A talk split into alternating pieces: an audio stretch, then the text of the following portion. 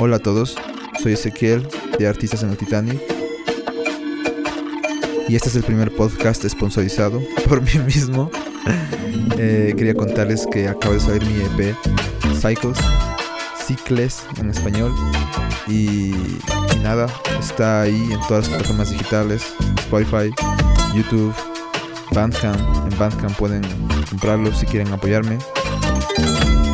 Y seguimos con el podcast. Un abrazo a todos. Bueno, la pandemia eh, empezó por acá como en marzo. Claro, o sea que fue recién Sí. llegado la pandemia. Pandemia, sí, me, me agarró mudándome la pandemia y fue, fue un poco difícil. Pero bueno, al, al parecer ya estamos saliendo de esta, todos. Sí, la verdad es que el mundo ha cambiado, ¿no? Que es lo que suele pasar en ese tipo de cosas. Muchísimo. Eh, y ahora, eso, eso igualmente me remonta a la siguiente pregunta. ¿Qué haces en Ecuador? Bueno, yo no pensé nunca vivir en Ecuador, la verdad. Eh, yo el primer país que visité fue Canadá y eh, vivo enamorado de ese país. Eh, quizás en algún momento pueda regresar a, allá. Es decir, por allá estuve un tiempo, estuve un tiempo viviendo en México y algunas cosas no funcionaron, entonces eh, mi esposa ya era residente ecuatoriana Ajá. y entonces decidimos así un día casarnos y venir a vivir a Ecuador. Ya, no, y este es un buen punto. Eh, porque claro, una cosa por la que quería mucho hacer este podcast era porque quería hablar sobre la inmigración al revés. Eh, no sé, creo que yo soy ecuatoriano, entonces por lo general cuando también pienso ¿no? en viajar a veces, o yo qué sé, viví mucho tiempo afuera, o sea, viví por últimos ocho años de mi vida afuera. Y siempre, claro, tengo la idea de que migrar, eh, por lo general, es ir a un, a un país relativamente desarrollado. Entonces, claro, ¿no? Como que piensas ir a un país anglosajón, o piensas ir a un país donde te da un mínimo de seguridad laboral y sanitaria. Pero claro, en tu caso fue venir a otro país. No, no, no sé cómo será la situación de Cuba actualmente realmente. Sí, es un poco compleja desde hace Claro. años. Puede ser incluso más, más compleja que la de Ecuador, quizá. Sí, un poco más compleja. Entonces, claro, tiene un poco más de sentido, ¿no? Eh, es decir, eh, prácticamente no cambian muchas cosas para mí. Eh, el- la sociedad ecuatoriana es muy parecida a la sociedad cubana. Yo en realidad siempre he pensado que, que en todos los lugares del mundo uno puede tener oportunidades y puede hacer cosas interesantes porque en todos los lugares hay de todas las cosas. Es simplemente encontrar, eh, encontrar las personas correctas y conectarte con las personas correctas. Hostia, yo pensaba, yo he pensado lo mismo y no. Sí, claro. una cosa, claro, una cosa que a mí me parece, bueno, lo que planteaste fue que la sociedad ecuatoriana se parece, pues no sé si se parecerá, pero puede ser que sea relativamente similar a la cubana.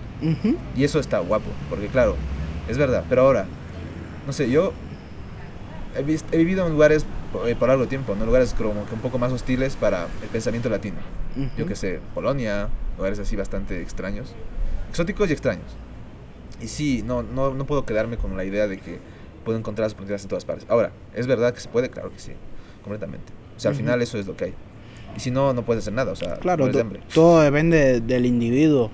Claro, completamente. Es decir, si vas a un país eh, como Alemania o Polonia, o Estados Unidos, Canadá, y igual te quedas en casa viendo Netflix, Claro, claro. no, no bueno, vas a encontrar las claro. oportunidades. Bueno, yo decía Polonia por el idioma. Porque claro, el polaco es un idioma muy, muy, muy, muy extraño. O sea, para nosotros. Ujú. Porque es una cuestión como natural, en el sentido de que no tenemos ningún tipo de, de ascendencia de ahí, ¿no? Ujú. Incluso el alemán, aunque es muy lejano, diría que es más fácil. Entonces, claro, eso sí me ha llamado la atención. Igual son culturas que están muy distantes de, la, Mm. de las nuestras. Claro, y lo decía lo mismo porque yo, de hecho, conocí en Polonia muchos cubanos. No, cubanos hay en, en todas partes del mundo. Sí, sí, sí. Vas a Groenlandia y ahí va a haber cubanos. Sí, sí, no, y, y- y de hecho es, es- es muy fuerte porque para mí, o sea, de las personas con las que mejor me sentí, por lo general cuando llegué a Polonia, yo vivía en Wrocław, bueno, primero viví en, en, en Cracovia, me quedé ahí porque hice un intercambio hace mucho tiempo y después fui a Wrocław porque, o sea, me gustó, me gustó esa impresión que tenía de Cracovia, que era realmente muy, muy fantástica, ya que fui con unos cierto, cierto, ciertas comunidades que no tenía cuando volví, pero que en ese momento pensaba que era lo que mejor que podía haber hecho. Igualmente, los primeros colegas que tuve fueron cubanos, es que fue siempre así. Yo creo que as- por eso te digo que la sociedad ecuatoriana se parece muchísimo a la, a la sociedad cubana, ¿no? Que son gente muy hostil, son buenos compañeros y siempre te encuentras personas geniales. Yo aquí en Ecuador me he encontrado personas geniales. Como mismo te digo, me he encontrado gente desagradable, ¿no? Pero claro que sí. en todos los lugares hay de todo. Claro, claro, claro, no, completamente. Eh, sí, o sea, siempre, bueno, por lo general pasa, ¿no? Que cuando eres latino y estás fuera, sí o sí, los latinos ya se, se relativiza, ¿no? Al final, ser latino ya es muy importante. Porque es, claro, es un vínculo enorme que tienes con lo otro que estás aprendiendo y es muy lejano. Ujú. Entonces, sí o sí, no sé, podría ser un boliviano, así como un cubano, así como quien sea de la Sudamérica, mi colega. Claro, claro. Entonces era muy divertido. Ah, y una pregunta más al respecto es, es como, tu esposa es ecuatoriana, ¿cómo es posible? No, O sea, nacionalizada ecuatoriana, mi esposa es cubana, igual que yo. Eh, nos conocimos hace muchísimos años en la escuela y finalmente cuando entramos a la universidad ahí nos, nos juntamos y hasta el, hasta el día de hoy, ¿no? Ya hace siete años. Pero me refiero, ¿estás nacionalizada en Ecuador? Yo no, yo No, no, soy... tu esposa. Mi esposa es residente aún. Ajá. Yo- igual que yo ya soy Ajá. residente permanente, ¿no? Eh, en vísperas de, de buscar la ciudadanía. No, no, y de hecho preguntaba esto por por una razón concreta, porque igual puede ser que alguien nos esté escuchando y tenga alguna curiosidad sobre, vale, puede ser que no tengas ninguna otra opción que ir a Ecuador, porque es así, porque a veces No, pasa. no, de hecho, eh, es decir, yo cuando vine a Ecuador eh, tenía así vigente mi visa de trabajo canadiense y Ah, todo así, podía irme a Canadá, a México, a cualquier lugar. Quizá te- podía estar en Ecuador. Mi esposa sí, eh, eh, ella desde un principio sí quería venir acá porque acá están sus padres Claro, eh, que viven en la ciudad de Riobamba. claro. Y entonces, ya, la familia está aquí, bueno, toca ir allá. Pasa por lo general. A mí me ha pasado, es que a mí me ha pasado durante mucho tiempo eso. Es un poco más cómodo de esa manera para migrar de un país a otro cuando tienes alguien que te puede dar la mano y te puede ayudar en, en un principio, ¿no? Todos sabemos que emigrar es Es duro, complejo. es duro, es complejo, sí. Muchas gracias. Gracias. Así puedo hablar. Sí, sí, tranquilo, no pasa nada. Yo, yo, sí, yo sí puedo hablar. Por cierto, estamos grabando este podcast desde el cafecito, el nuevo host del programa, quizá. Vamos a ver. No, no, está bueno. El lugar es muy encantador. Muchas gracias. Súper encantador y excelente servicio. ya saben, venir al cafecito. Eh, bueno, volviendo a la conversación. Claro, no sé, a mí también ha pasado, ¿no? Que, eh, bueno, cuando tenía novia, porque es así, lo ha pasado recientemente todo ese asunto, es una transición muy curiosa. Eh, pues claro, me pasaba, ¿no? Que muchas veces ya no te dependía solo de mí, a dónde quería migrar. Me pasó mucho tiempo, o sea, ha sido varios años, ¿ah? Y, Sí. y es, y, es, y es curioso, o sea, es, al final también es bonito. Porque al final estar, estar siendo ser sostenido por otra persona es muy agradable. Claro. Pero, claro, de repente los planes de, yo qué sé, en tu caso, ir a Canadá, Sí, a ver, Canadá es un país increíble, pero también es difícil mirar a Canadá. No solo para los cubanos, no sino, tengo para, ni idea. Jamás he pensado en ir a Canadá. O sea, no sino tengo... para, para todos los latinos, diría yo. ¿Y y cómo fue que conseguiste mirar a Canadá? O sea, ¿cómo fue la transición? A ver, yo en, en realidad no, no, no llegué a vivir mucho tiempo allí. Eh, solo iba así a invitaciones que me hacían a festivales Y sí trabajé un tiempo allá en, en la ciudad de Halifax. Halifax. Eso. Y listo, siempre iba, cada tenías- verano iba, iba. ¿Pero tenías chance de quedarte en Canadá? Sí, si renovaba mi, mi visa de trabajo, sí, tenía chance de, de tener mi residencia allí tranquilo. Pero igual Ecuador me parece un país. eh, No, no, sí, igual, igual yo completamente te comprendo. O sea, la familia llama. Es lo que hay. Claro. Es lo que hay. O sea, yo siempre le digo a, a mi esposa que, que Ecuador es eh, Suiza, pero de América. eh, quiero, quiero creer lo mismo. o sea, créeme que quiero creer lo mismo todo el tiempo. No, pero así- a mí sí me impresiona muchísimo el- la fauna y la flora, todo lo, todo lo que lo que tiene Ecuador como recursos naturales. Mm. eh, vaya, apartando los problemas sociales que hay y toda la cuestión política, ¿no? Sí, eh, sí, Ecuador tiene muchos recursos, eso no puedo negarlo. Igualmente, yo sé lo que es tener un estándar de vida, o sea, relativamente estable, que es lo que a veces pasa que se echa de menos acá, ¿no? Por ejemplo, la pandemia bajó mucho económicamente y todo el mundo la pasó mal, o sea, todo el mundo sería afectado de una manera. Incluso Sí. tú, que yo qué sé, estuviste teniendo, tuviste teniendo un trabajo internacional o lo que sea, se Sí, sintió. a, se mí, sintió. a mí me ha tocado siempre trabajar en muchos lugares. Eh, de hecho, yo vivo acá, pero trabajo en muchos lugares. Porque, es decir, generalmente en Latinoamérica, donde quiera que vayas, no vas a encontrar ese sostén económico que, que necesitas. Y yo creo que en ningún lado, ¿eh? o sea, como músico pasa, bueno, también pasa que es, es, lo que, es lo ideal para el músico hacer eso, porque por lo general, a mí, no sé, a mí me ha pasado, yo trabajé en una escuela por un tiempo, por un año, por ahí, terminé quemado, y, y claro, además era una escuela donde tenía dar clase en alemán. Ay, Esto Dios. estaba bien quemado, estaba muy quemado al final. Ah, duro. O sea, sobre todo este tipo de escuelas donde tienes que enseñar a niveles iniciales, de todas las edades, lo que sea. Buah. Eh, noté, comencé a notar que mi energía se acababa. Y que llegaba a casa y no quería tocar el piano o no quería hacer nada. No quería hacer nada. Solo quería sentarme y estar así. Ya, pero eso, eso nos pasa a todos. Yo también tengo momentos así que me siento tan, diría yo, desinflado, que no, a veces no tengo deseos de estudiar y así. Claro, pero por ejemplo, me refería al hecho de que cuando tú no trabajas en un, horario completo, claro, dando clases, por lo general la cosa fluye un poco más, ¿sabes? Sí, claro. Desgastas Tienes, menos. tienes, igual tienes un tiempo para hacer tu- tus Claro, planes, tus claro, cosas. claro, claro, sí, sí, yo Así es. hace, ya, hace tiempos ya dejé, bueno, igualmente no lo descarto porque puede ser que, no sé, me salga un trabajo de estos y ya nada, pero eh, sí intento descartar esa posibilidad. Me aprendí después de mucho tiempo, igual el otro día hablando con este perro, qué divertido, con, con William, con William Farinango, él igual pensaba lo mismo, él en cambio trabajó en una escuela en París por muchísimos años, o sea, no sé cuántos años se habrá pegado el hombre, pero bravo, bravo. Sí, el, el trabajo en una institución es agotador porque no, no es no son las clases que tienes que dar, sino el las, las cosas que te decía la escuela de documentos y esto y el otro. Claro. Sí, es complicado. Ese asunto, bien duro el asunto. Pero bueno, igualmente también me di cuenta que te pueden pasar en otros trabajos. ¿ah? Ya no solo dando clases. Eh, no sé, en general cuando, cuando hago cosas donde...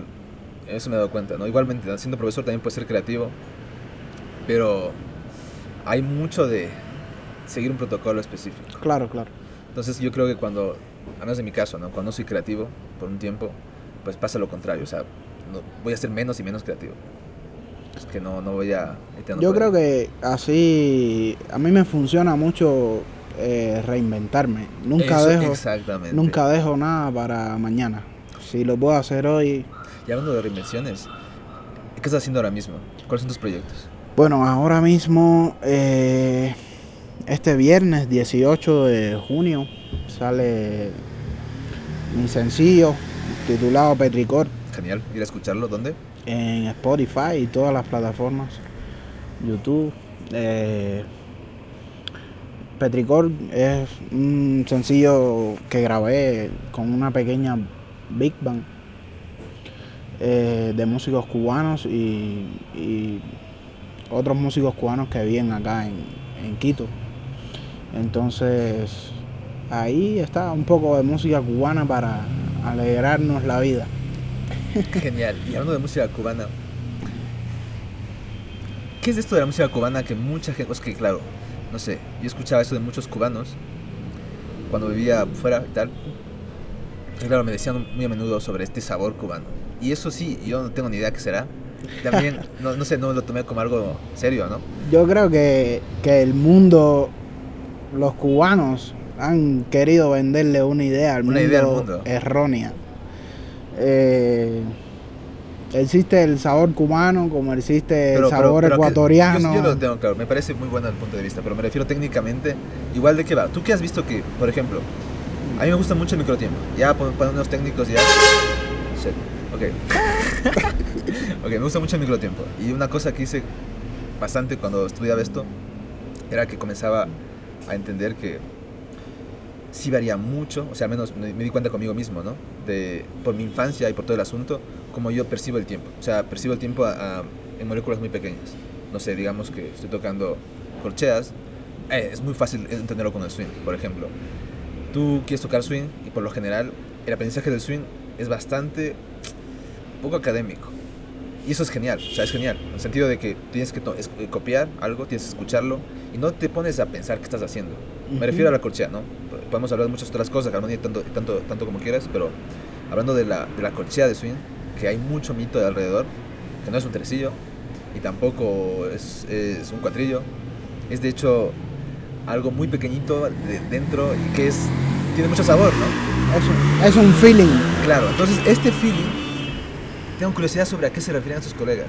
¿Qué, qué feelings hay en Cuba que es difícil encontrar en otras partes? Yo creo que eh, la base de la música cubana está eh, sobre todo en lo, en lo que nosotros, en la herencia que nosotros tenemos de África y, en, y en la herencia que tenemos de, de los españoles, como en casi todos los países de América.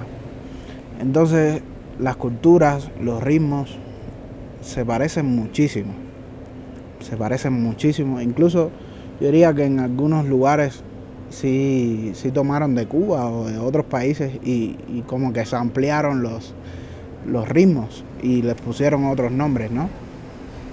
Porque sí se parece mucho. Ahora, en cuanto a la cuestión cubana, eh, en Cuba pasa mucho que la enseñanza eh, académica, digamos de alguna manera, no tiene este soporte de educación eh, sobre la cultura cubana Ah, real. O sea, realmente ustedes se, lo bus- se buscan la vida. Exacto, eso, eso a lo que llaman sabor cubano, tienes que irlo a buscar a la rumba, tienes que irlo a buscar a, la- a las calles, a tocar en grupos en las calles, a tocar la música tradicional de las calles. Pero sabor, yo no diría que es sabor, yo diría que es un estilo de vida, realmente. Está en, en- en el acento con que hablamos, está en muchas cosas. Y hablando ya de, bueno, acabo de recordar una historia que me contó un colega, que igual la cuento mal ahora mismo, pero que había escuchado que Tito Puente había sido asesinado por haber hecho algo que no debía haber hecho con su propia cultura. Y, y si no me equivoco, si no recuerdo mal, eh, bueno, tengo un colega yo que sé que vive en Suiza y a él le gusta mucho la música cubana. Y tiene un profesor, de hecho, que es cubano. No recuerdo el nombre. Pero el hombre le va con, con, con, con mucho tino al momento de enseñarle cosas como deep de la cultura cubana, yo que sé, el santerismo y cosas de estas. Porque dice él, al menos, no sé hasta qué punto está mitificado todo este asunto, que hay que ir con cuidado con eso. No tengo ni idea. Cuéntame. Bueno, en Cuba hay un sincretismo religioso basado en la, en la cultura africana, ¿no? Que hay tres corrientes muy importantes que son los, los los yorubas y los bantú. Eh, los bantú manejan la religión de Palo Monte y los yorubas eh, manejan la santería y los abacuás, bueno, la religión de agua. Eh, yo creo que en Cuba todo, todo, fíjate, todo se maneja a través de eso. Hijo. La cultura, la política, todo. Entonces, eh, y qué bueno que me das esta oportunidad para, para decir eso, porque tal vez en Cuba nunca, ¿Se puede hablar? nunca me hubieran aceptado decir esto. Entonces, yo también pertenezco a la religión yoruba y a la religión bantú. Pero, eh, es decir, yo lo hago de una manera muy, muy propia, diría yo. Yo no soy un, un religioso fanático de esas cosas. Me interesa más como cultura eh, que como religión. Porque sí tiene eh, un gran valor para mí esa cultura africana. De ahí partieron muchas culturas en el mundo entero y quizás la que más ha evolucionado que es la cultura afroamericana. Entonces para mí sí tiene un gran valor cultural, pero es decir, no soy un religioso fanático, no invito a nadie a que venga a mi religión, no es decir, no soy un profeta de, Claro, de eso, ¿entiendes? claro, claro. Pero sí he leído mucho y, y me he interesado mucho por eso porque, porque siento que tengo algo muy, muy íntimo con esa cultura, ¿no? Pero como cultura, no como, como fanatismo. Y en Cuba sí la gente se, se, se, se vuelven locos, ¿no? Y pagan un montón de dinero y, y es como una mafia, realmente. Joder. Pero yo, gracias a Dios, sí encontré una, una persona que es de, de Acocán, como digo yo. Acocán significa que es de, de corazón. corazón. Y nunca en mi vida he pagado un, un centavo por, por aprender de esta religión, por ser de esta religión. Y me parece muy curioso porque parece ser, ¿no? O sea, creo que me estoy equivocado. Que esta rel- religión conlleva muchas cosas, conlleva música también. Que es Exacto. algo que me parece muy curioso. O sea, no pasa en muchas religiones, ¿no? Bueno, Exacto. hay muchas, yo que sé, ¿verdad? El gospel, que también pasa en las iglesias negras estadounidenses. Pero a este nivel, a este nivel lo que me estás contando es muy profundo. Y también sobre el hecho de que incluso se enseñe poco esto. O sea, porque tú puedes, no sé, conseguir tu manual de cómo tocar latín en general, Ujú. pero este tipo de cosas que son un poco más deep cuesta enseñar, ¿ah? Pero en Cuba hace unos años ese manual no lo encontrabas. Claro. Incluso en las escuelas era prohibido tocar esta música en los años 80 y a principios de los 90.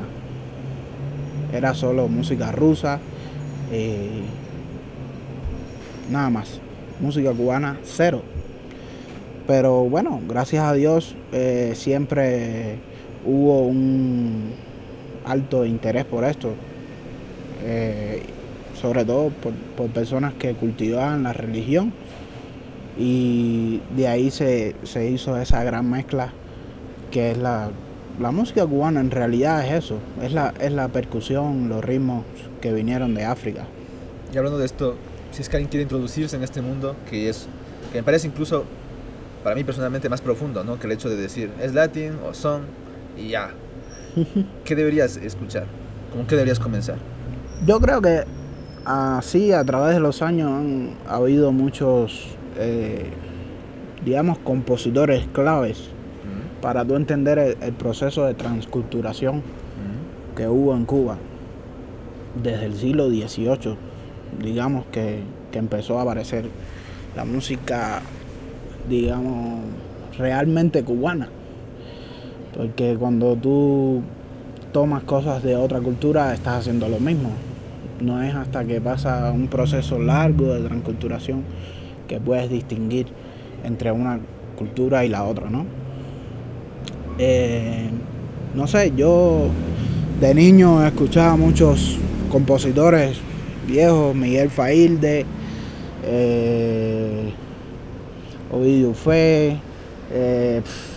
¿qué podría decirte? Todo, me encanta esta etapa de Cuba de los años 20 y 30 que hubo, hubieron muchos conjuntos de son de cuando llegue el son a La Habana en 1918.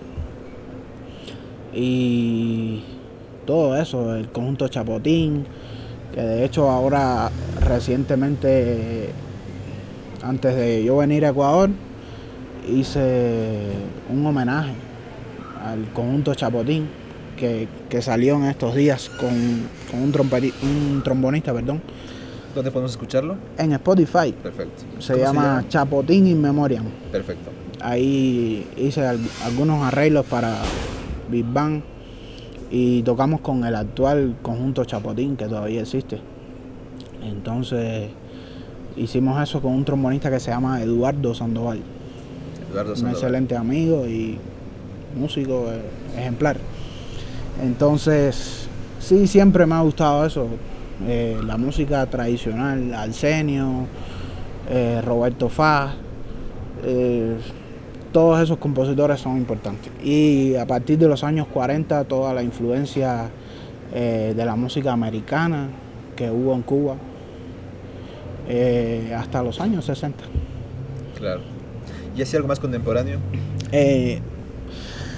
Contemporáneo, así me gusta la música que hace eh, un grupo que se llama La Academia en Cuba, que maneja un percusionista que se llama Ruilo Pernusa y mi maestro de trompeta Roberto García. Eh, me gusta lo que hace un pianista que se llama Roberto Fonseca, con el cual he tenido la oportunidad de trabajar algunas veces. Eh, en Cuba ahora mismo hay, digamos, un- una cierta fisión de la, de la timba. He escuchado La timba, Mucha gente le gusta hablar sobre la timba. El, el último género, eh, digamos, conocido Sí, de, de esta transculturación que empezó en los 90 con NG La Banda, eh, una orquesta donde también tuve el, el gusto de tocar. Eh, y entonces hay muchos, muchos grupos de timba, entre ellos Alain Pérez, La Habana de Primera, todos esos hacen un excelente trabajo. A mí me gusta muchísimo. Y hay también un movimiento excelente de músicos que tocan jazz Sí, cubano. completamente. Eso todos sabemos. ¿no? Eso no, es que Eh, podemos pasar mucho tiempo nombrando. Eso. sí, sí, de jazz. sí. En Cuba hay un montón de músicos excelentes. Y hablando del jazz, eh, fuera de esto, ¿cómo haces para estudiar jazz en Cuba? ¿Tienes una escuela de jazz o es como una completa, una- un completo proceso diferente? No existe. ¿Cómo En- haces para En estudiar Cuba jazz en no Cuba? hay una escuela de jazz. ¿Cómo no haces hay. para estudiar jazz en Cuba? O sea, ¿cómo aprendes jazz? ¿Qué pasa? Bueno, cuando yo empecé a estudiar, eh, quien, quien primero me, me mostró el camino, ¿no? Fue mi maestro Roberto García y, un saxofonista cubano que, que vive ahora en Estados Unidos que se llama Orlando Sánchez Cubayas. Y básicamente así tomé unos consejos sobre las escalas, los acordes y, y nada, echar a andar el oído.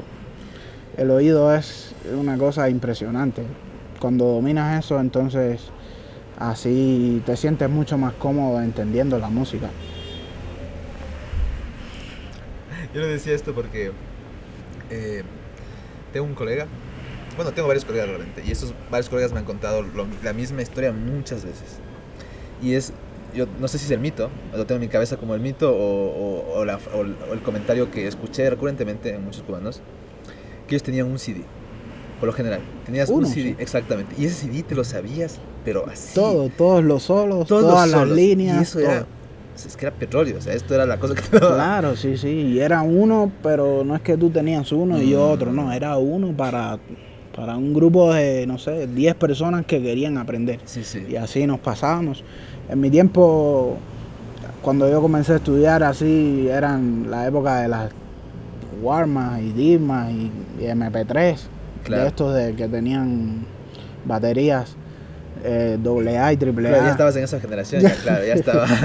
Y entonces ya a veces sí se conseguía algunas cosas de música. Claro. A mí, un trompetista que se llama Julio Padrón, que para mí es uno de los mejores trompetistas que, que hay en Cuba.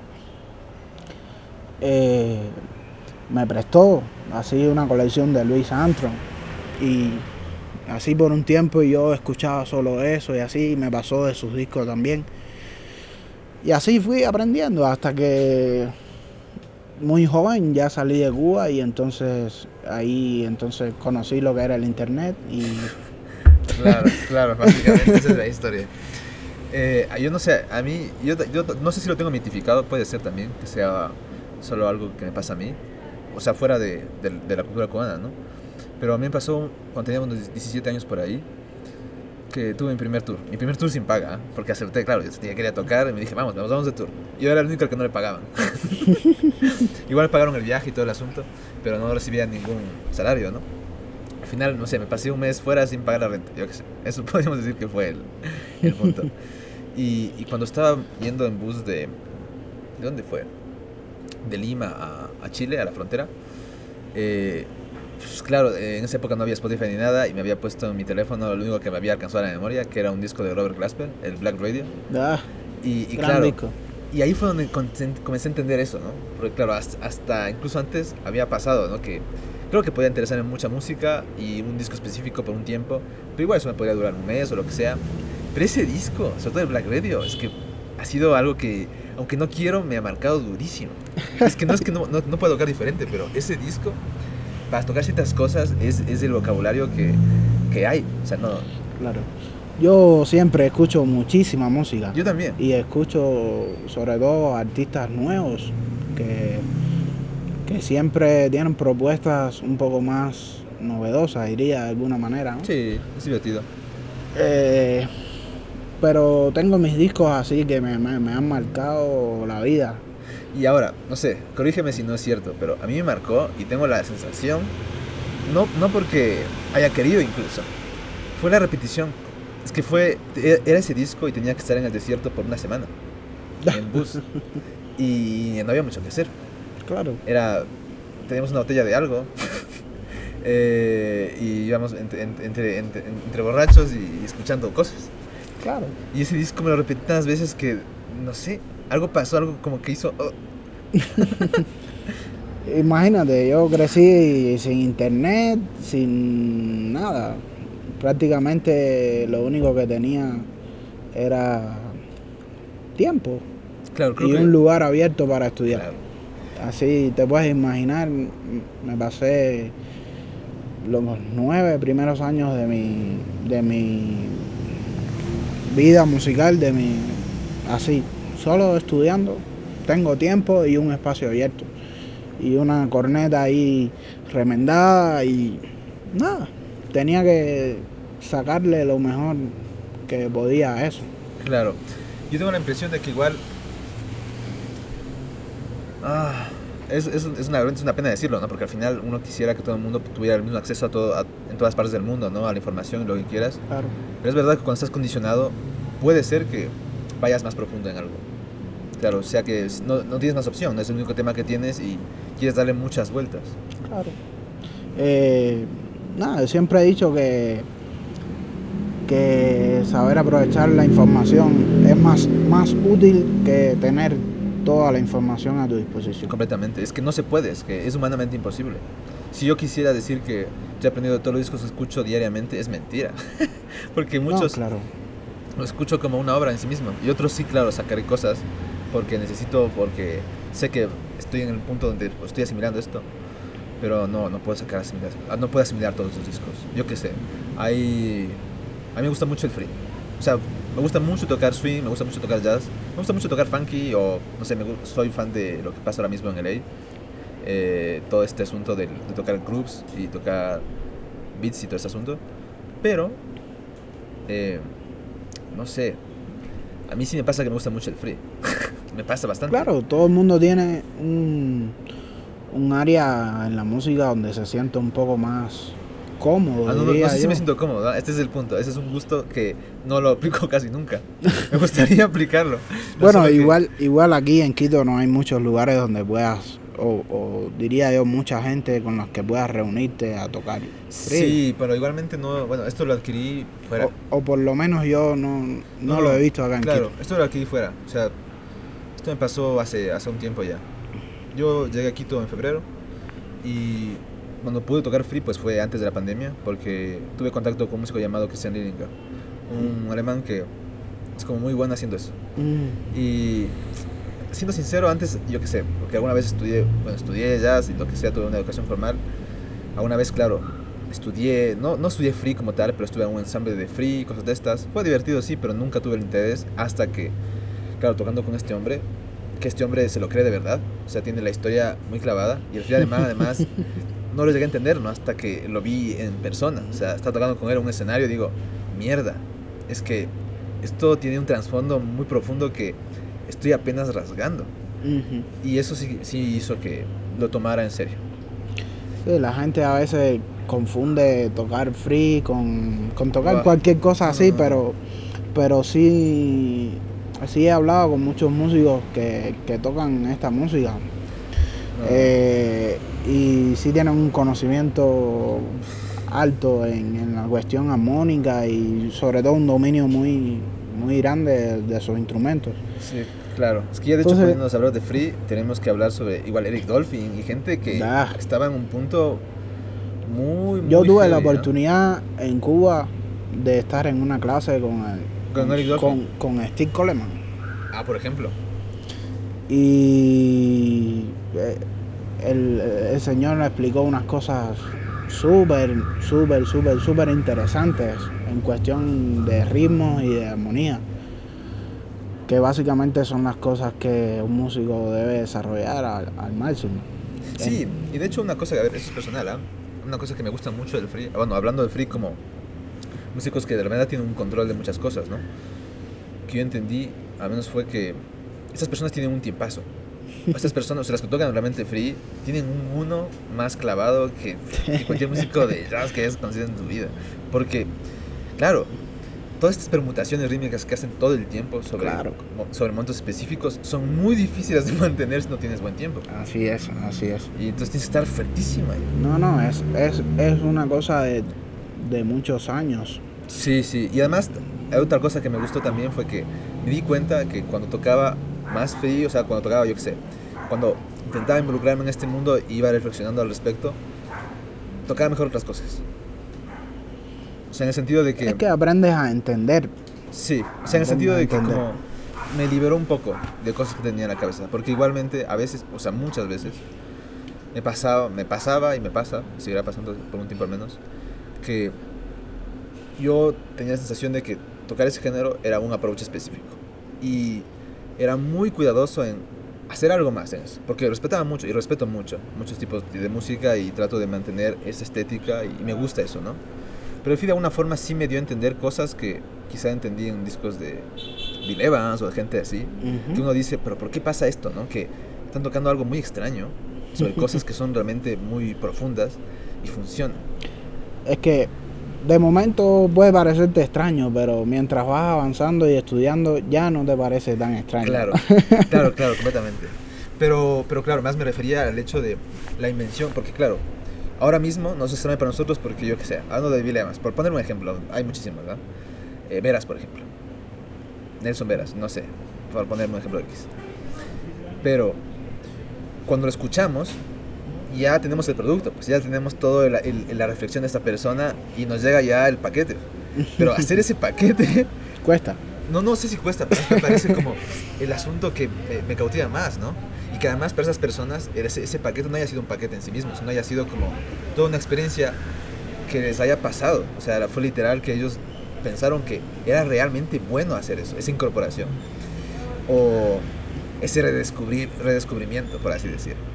Yo creo que sí es algo muy interesante de seguirse reinventando para que uno pueda descubrir nuevas formas, ¿no? Claro. No es que en cinco siglos de música ya se haya hecho todo, sino que hay gente que se apegan a, a la idea de, de la música comercial o de algún negocio basado en una fórmula que ya está vendida. Y esta música tiene, por supuesto, tiene menos, menos público que, que esa que ya está vendida, ¿no? Pero, pero sí es algo que merece la pena escuchar y estudiar para poderlo entender todo, diría yo. Nos atacan las hojas, no, no. Eh, eh, hablando sobre este asunto, y creo que con eso voy a terminar con lo del free. Mm, yo creo que la razón por la que igual puede ser que, al menos a mí personalmente, ¿no? Me haya pasado de que tengo la sensación de que puedo avanzar en otros tipos de música tocando free, es por esa razón, porque de alguna forma me hacía pensar de que mis pensamientos, los pensamientos que tenía durante cuando, cuando tocaba otra música, no yo que sé, funky, salsa, lo que sea, da igual, eh, eran importantes. O sea, los pensamientos que eran fuera del género en sí mismo, fuera de lo que ya había escrito, fuera lo que podía pensar que imaginablemente era, era correspondido. Y esto sí me, aún me está apareciendo, porque sigo en el proceso. O sea, al final ha sido un proceso que comencé, yo que sé, hace un par de años, y sigo descubriendo cosas que, que no creo que podría hacerlo si no, hubiera no, no sé estudiarlo. Si no estuviera viviendo esta idea de que el free como, como, una, como un movimiento cultural, que, que es lo como lo estoy comprendiendo ahora mismo. Y nada, eso. Chévere. Yo Eh, en realidad no me, no me considero ni un músico de jazz, Yo ni un músico de free, un músico cubano, ni un compositor para música de cine. Y a la misma vez trato o intento hacer todas esas cosas para Claro. sobrevivir. Claro, es que va por ahí el asunto. Pero yo pienso que eso es mucho más grande que todos nosotros y merece un respeto infinito, la música en, general. Entonces, yo vivo con esa idea.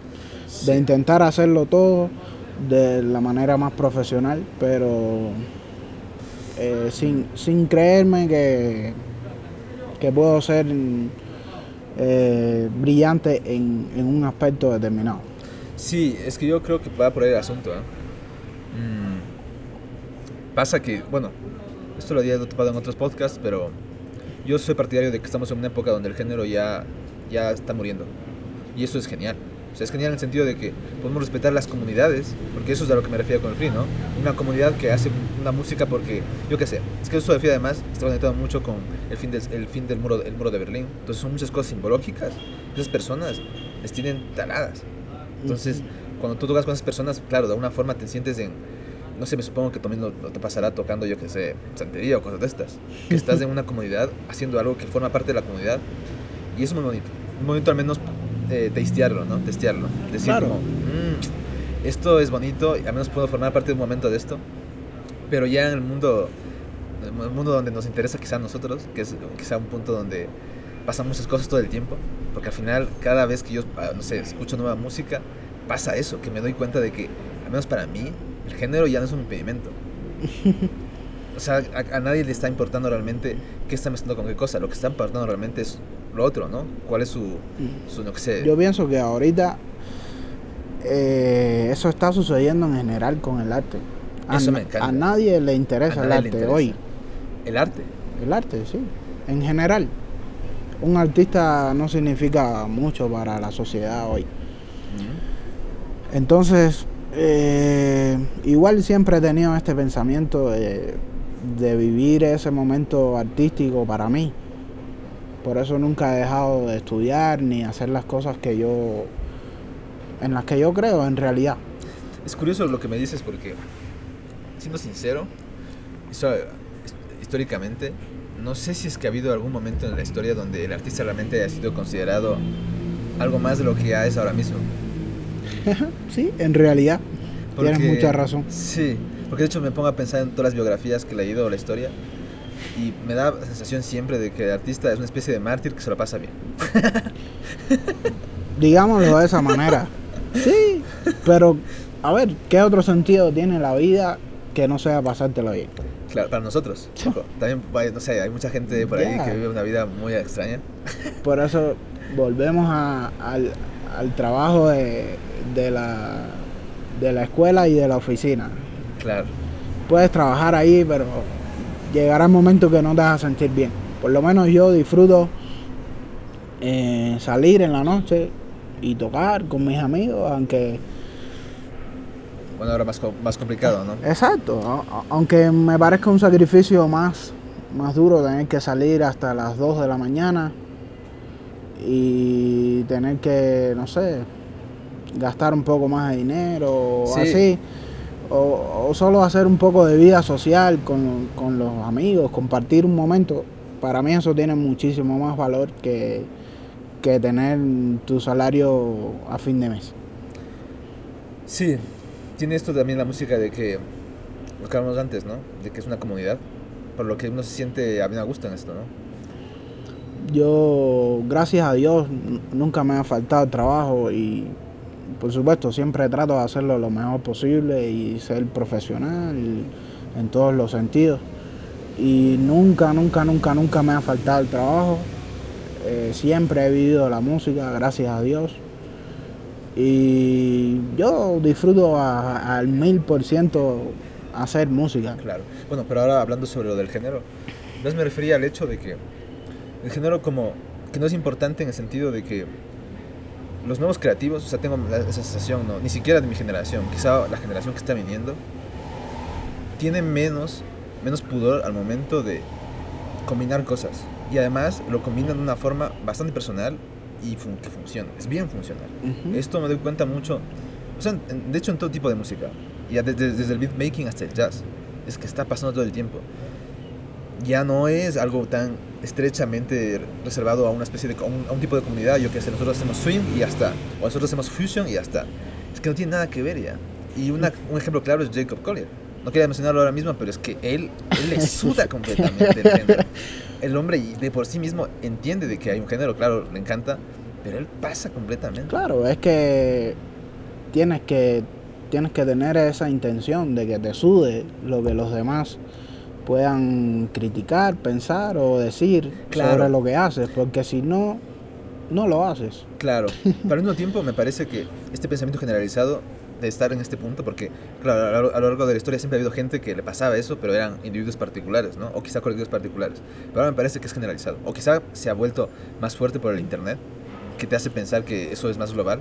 Pero al menos a mí, yo escucho cada vez más músicos jóvenes, pero así muchísimos. El otro día escuché a un guitarrista, no sé, parecía dubstep mezclado con con, sí, con indie rock, no sé, algo, una cosa muy extraña, pero era increíble, o sea, no sé, no sé, no sé a, a qué se le debe, no sé si es por el internet, no sé si es por Ableton, porque Ableton también te permite hacer eso, ¿no? Las, las, las- los programas multipistas, Ujú. pues te permiten sí o sí a poner una cosa con otra y ya está, y pensar, ¿por qué no? Sí, claro.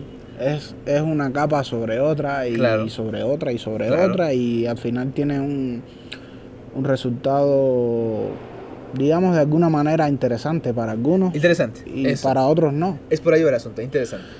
Eh, yo hace un tiempo tuve la oportunidad de trabajar con un grupo de pintores cubanos que residen en, en la Ciudad de México y ellos tienen un movimiento cultural que se llama los transferencistas. Y básicamente eh, grabé algunas piezas para ellos, en- entre ellas una que se llama Discursos, que es eh, música muy loca, pero tiene un resultado muy interesante también. Eh, Esta pieza que escribí se basa en, en superponer dos discursos, uno de política y uno de religión. Y por supuesto, cuando paneas, se, entre los dos discursos se van formando oraciones que no tienen mucha lógica, pero, pero sí suenan interesantes, ¿no? Y por debajo de esto, entonces, una cuestión armónica basado en tríadas y en, y en, y en tonos indistintos, ¿no? Así a, a un, a un resultado eh, espontáneo, porque ni siquiera puedes reproducir la misma pieza dos veces. Y es música interesante. De hecho, ellos no ponen títulos eh, convencionales a, a las piezas. Una pieza se puede llamar XRL5524. Tiene mucha buena Ah, sí, pinta, una- tiene muy buena pinta. Búscalos, búscalos en, en internet. Ahí ¿Dónde los encontramos además de Spotify? eh, se llaman los transferencistas en Facebook, en Facebook, ¿vale? Instagram. Esta conexión es con, con un percusionista cubano que se llama Josber Hernández, que también ha hecho música en varias ocasiones conmigo, un excelente amigo y, Y ahí hice esas colaboraciones con ellos. Es muy eh, espontáneo esta corriente cultural, diría yo, espontáneo. Y en la pintura igual se basa en eso, en mezclar técnicas y colores que usualmente no encuentras en, digamos, en piezas y sobre todo eh, se basa en hacer piezas de un tamaño gigantesco, Exorbital. así. De buena pinta. Entonces es muy interesante, a mí me resultó muy, muy bien trabajar con ellos. Y bueno, hablando de ese tipo de cosas, me parece buen, buen momento para saltar al, a otro subject, que es el hecho de que tú también produces. Sí, hago algunas cosas, sobre todo eh, en este tiempo me ha, me ha resultado muy bien eh, esa cuestión de producir desde casa, porque de alguna manera tienes que sobrevivir económicamente, ¿no? Y sí, tengo muchísimos clientes que finalmente se convierten casi en familia en, en muchos lugares del mundo, España, México, Canadá, Estados Unidos. Y cuéntanos más o menos cómo va tu trabajo en ese sentido y cómo llegaste a hacerte eh, un círculo de clientes, cómo llegaste a incorporar a tantas personas. Yo creo que yo nunca imaginé cuando, cuando comencé a estudiar música, eh, imaginé vivir de, de escribir o de producir, porque no sé, yo creo que es selección natural, así, espontánea.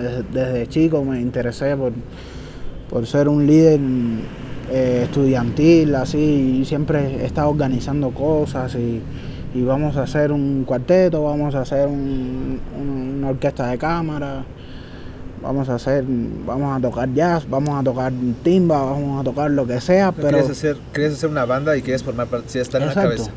Exacto. Quería, digamos, probar, probar la música que yo sentía en, en mi, en mi oído, ¿no? Y así las primeras veces no me fue tan bien. Escribí cosas eh, y algunas personas así se burlaban. Ah, eso está malísimo, una mierda.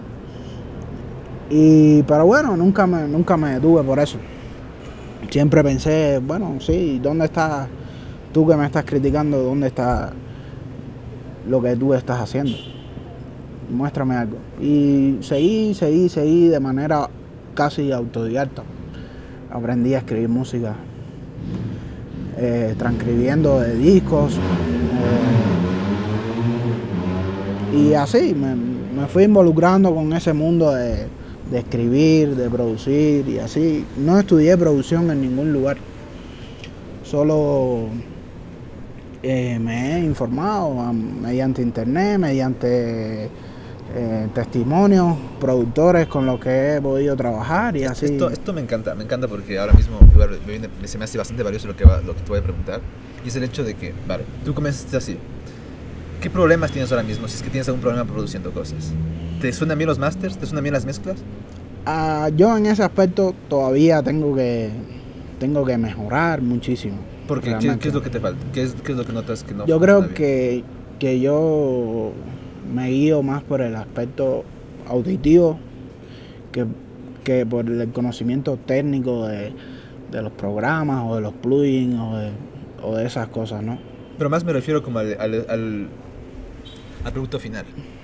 ¿Tú crees que tu producto final compite en las redes o, o, o qué te hace falta? Yo ¿Qué es creo que sí se, que sí se escucha bien, de cualquier manera. No es una mezcla de, de una gran disquera o de Pero un gran viene- ingeniero. Ahí viene mi pregunta, ¿qué es lo que te hace falta cuando lo produces al final en tu casa, lo sacas, pones en internet y qué es lo que genera, que dices que, vale, qué es la diferencia entre lo que tú acabas de producir, o sea, en cuanto a sonido, porque al final, sí o sí, es una cuestión que me planteé mucho tiempo, porque, no sé, a mí también me gusta la música, escribía música, estoy bien formado en ese sentido, pero sí al final me pasaba que decía, vale, pongo la música en internet y no compite.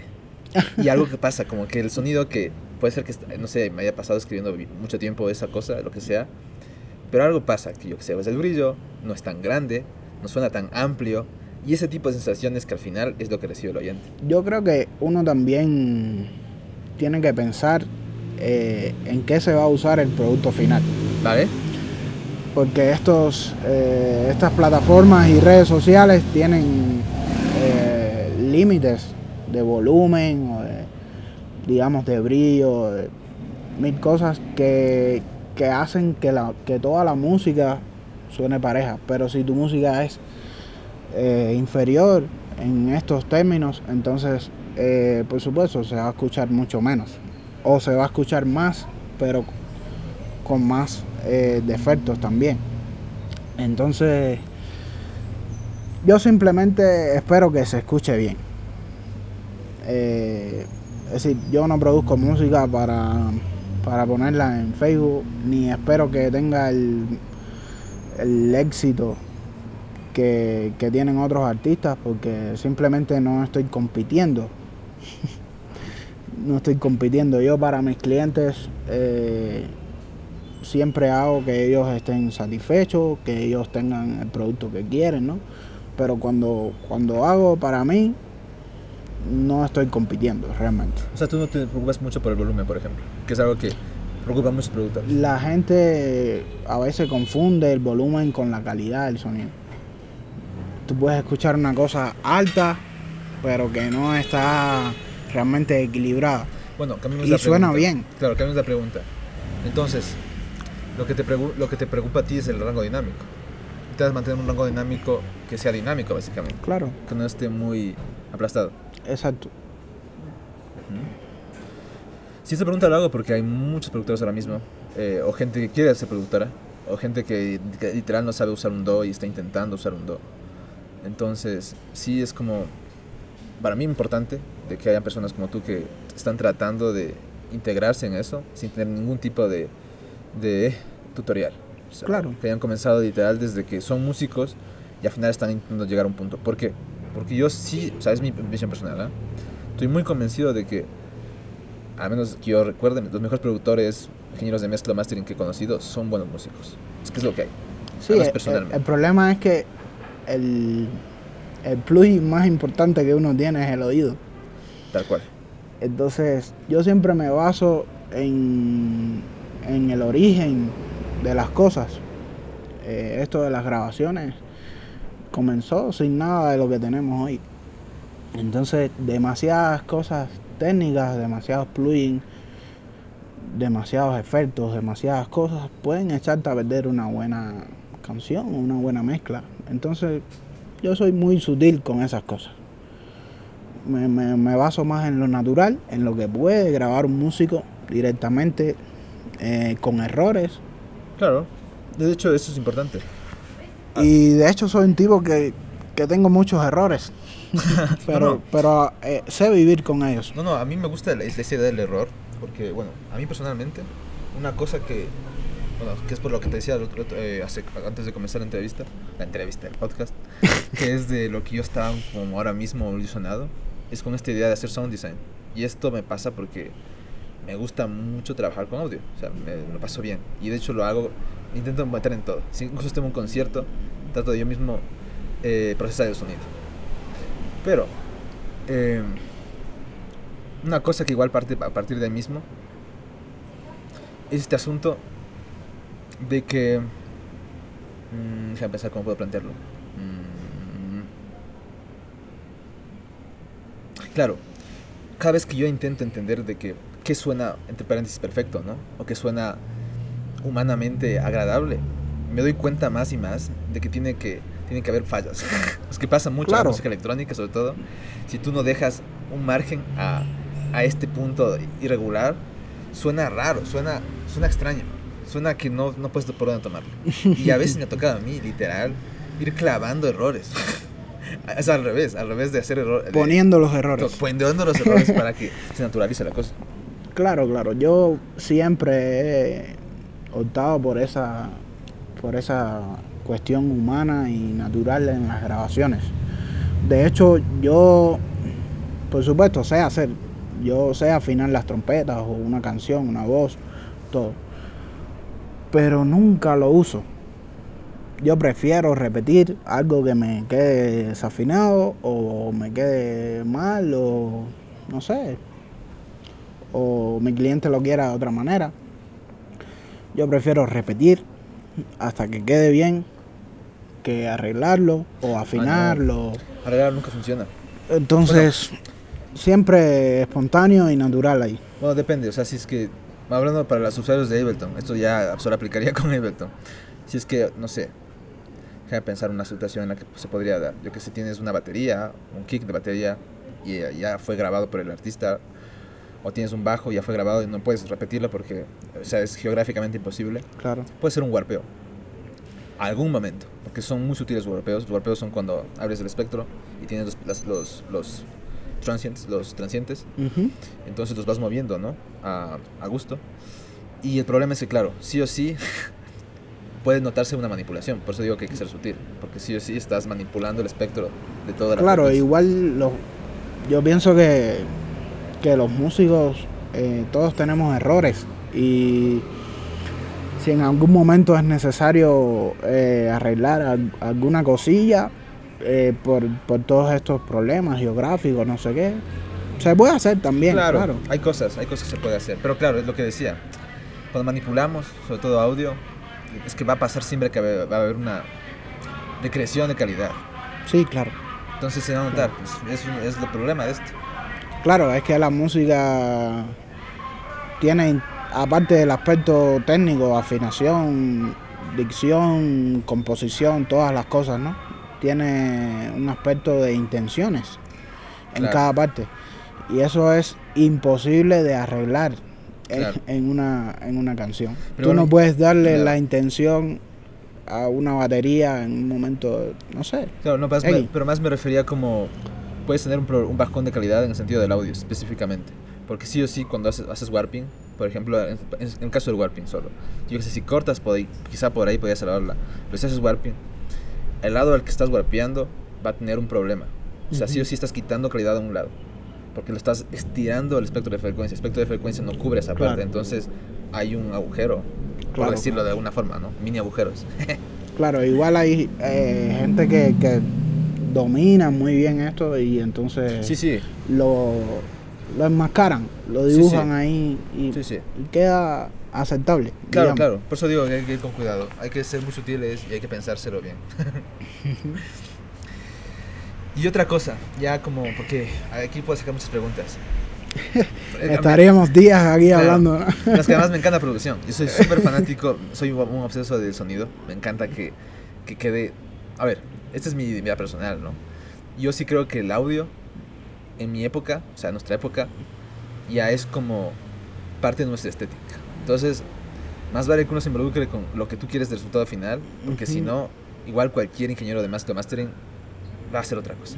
Y es genial, también antes era, funcionaba de esa manera, todo bien, pero ahora el punto es que se nos, se nos ha vuelto accesible esto. Entonces, yo sí invierto tiempo en que el sonido que saco al final sea, o sea, forma parte de mi, de mi proceso creativo. Claro. Es no sé, me importante, interesa, sí. Me. Yo te digo, eh, te repito, ¿no?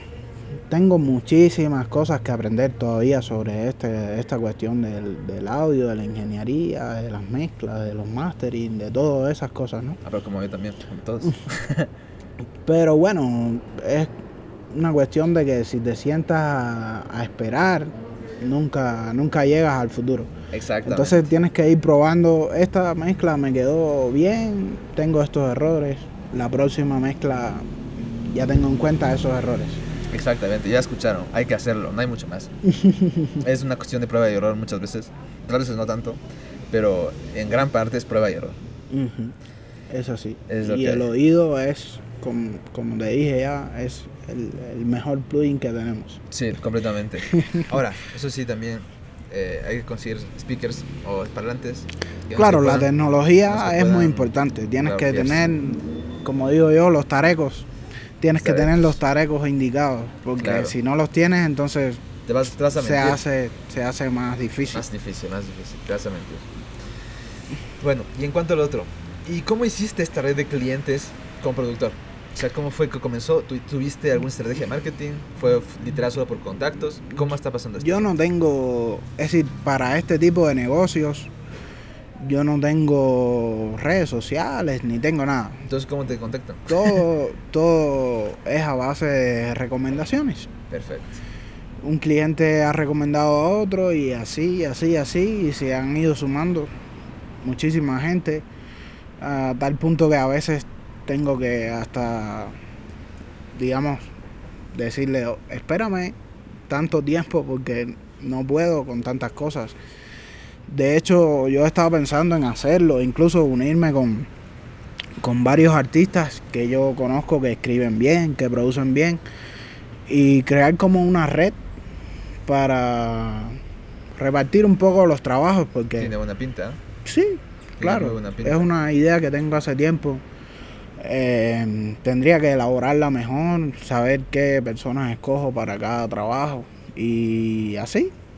Yo creo que sería una buena... Tiene buena pinta. Sí, no, además, esto es algo, es algo genial porque a mí una de las cosas que más me gustan es cuando tú comienzas a hacer algo que te gusta y además das trabajo.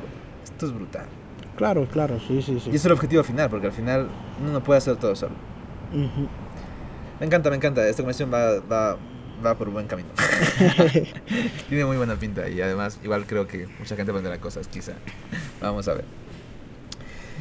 Y bueno, y cuéntame, ¿tienes algún plan para quedarte en Ecuador por un largo tiempo o estás pensando Por ahora, por ahora sí pienso estar aquí unos años.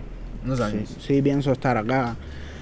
Eh, no sé, no tengo ningún plan. Yo no planifico mi vida. Yo simplemente fluyo. Hoy tengo esto, tengo nada, mañana tengo mucho.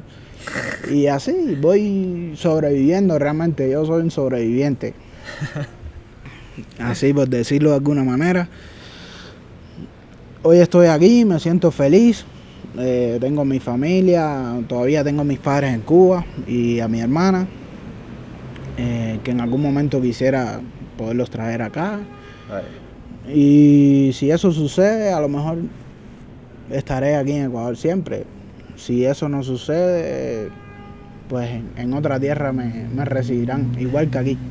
Y otra cosa, ya, pero es que este programa también es muy curioso, así que si tuvieras una recomendación para algún cubano que igual se encontraba como en tu, en tu estado mental hace mucho tiempo cuando estuvieras en Cuba, sobre cómo salir, ¿qué recomendarías? ¿Cómo salir de Cuba?